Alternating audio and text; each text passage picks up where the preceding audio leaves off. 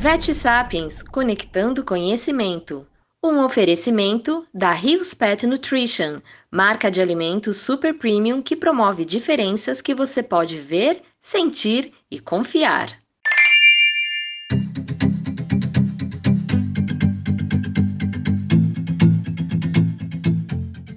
O tratamento da insuficiência pancreática exócrina é explicado aqui pela colaboradora do Vet Sapiens, doutora Marcela Vale, que no episódio passado trouxe dicas importantes sobre o diagnóstico da IPE.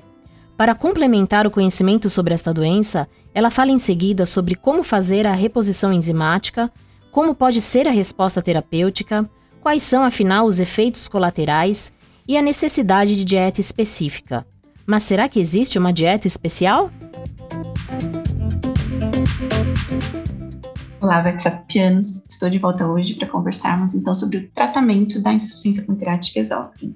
Então, você fez o diagnóstico da IPE, você recebeu um TLI abaixo do normal, ou você tem um paciente com uma suspeita muito grande em que você quer fazer uma triagem terapêutica, entrar com o tratamento e ver a resposta dele, a gente vai começar a reposição enzimática. Né? Então, todas as refeições desse paciente a partir de agora precisam conter suplementação da enzima.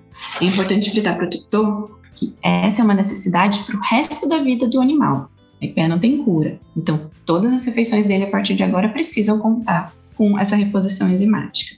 E é exatamente por isso que a gente recomenda evitar petiscos ou alimentos fora de hora.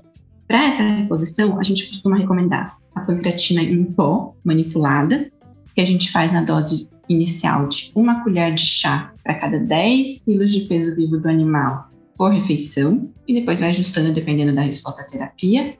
Ou temos alguns produtos comerciais veterinários, que também são muito bons.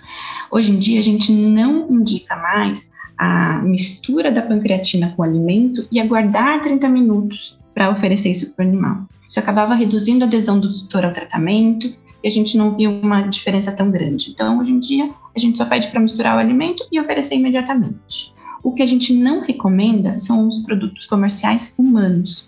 Isso porque eles são formulados para o trato digestório humano, para as particularidades dele, de pH, tempo de trânsito. Então, alguns cães eventualmente até respondem a eles, mas a gente tem hoje em dia produtos muito mais eficazes. Então, a gente recomenda ou a pancreatina em pó ou produtos veterinários. A resposta à terapia vai ser avaliada pela melhora da diarreia, então melhora do aspecto e da consistência das fezes e pelo ganho de peso.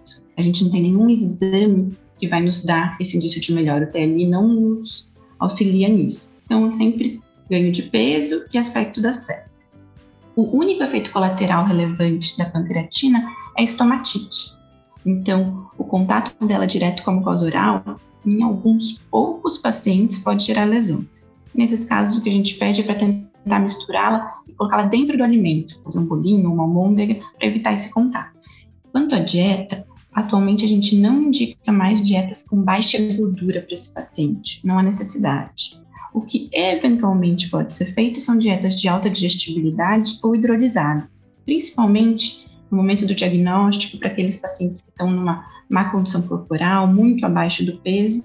Isso pode ser um adjuvante no tratamento, mas reforço que não é necessário. Naquele paciente que você entrou com a reposição enzimática e ainda assim ele não está tendo a resposta adequada, a gente tem dois pontos que precisam ser pesquisados. Um deles é uma deficiência de cobalamina, então, como eu comentei no primeiro episódio, é comum nesses pacientes que eles tenham uma deficiência de B12 e é importante que a gente faça a reposição dela. Essa reposição pode ser tanto por via oral, e daí nesse caso ela é diária por três meses, quanto de forma injetável, e daí nesse caso ela é semanal por seis semanas. Após a sexta, a gente faz ainda mais uma reposição depois de um mês. Passado um mês, a gente indica repetir a B12 para ver se a suplementação foi eficaz. Outro motivo de falha na resposta desse paciente à reposição enzimática é uma desbiose, ou o que a gente costumava chamar de supercrescimento bacteriano. Então, esses pacientes têm secundário à IPE um desequilíbrio da flora que pode ser necessário o tratamento Nesses casos, o que a gente faz é um curso de antibiótico mais longo, de quatro, em alguns casos até seis semanas. Uma informação interessante é que esses pacientes podem ter deficiência de vitaminas lipossolúveis. Então, naqueles pacientes em que vão ser programadas cirurgias, vale a pena fazer uma aplicação injetável de vitamina K. Esses pacientes, quando tratados, têm um excelente prognóstico e qualidade de vida. Podem ser necessários, sim, novas reposições de B12 ao longo da vida dele e até novos ciclos de tratamento de desbiose, mas são pacientes que respondem muito bem e têm uma excelente expectativa de vida. Espero ter ajudado vocês. Se vocês tiverem qualquer dúvida, acessem o site do WebSapiens e a comunidade veterinária lá vai conseguir ajudá-los.